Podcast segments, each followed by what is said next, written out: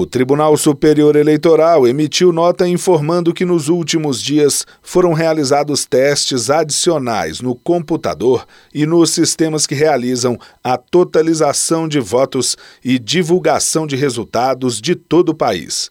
A avaliação da Secretaria de Tecnologia da Informação do TSE é de que o sistema está preparado para o segundo turno.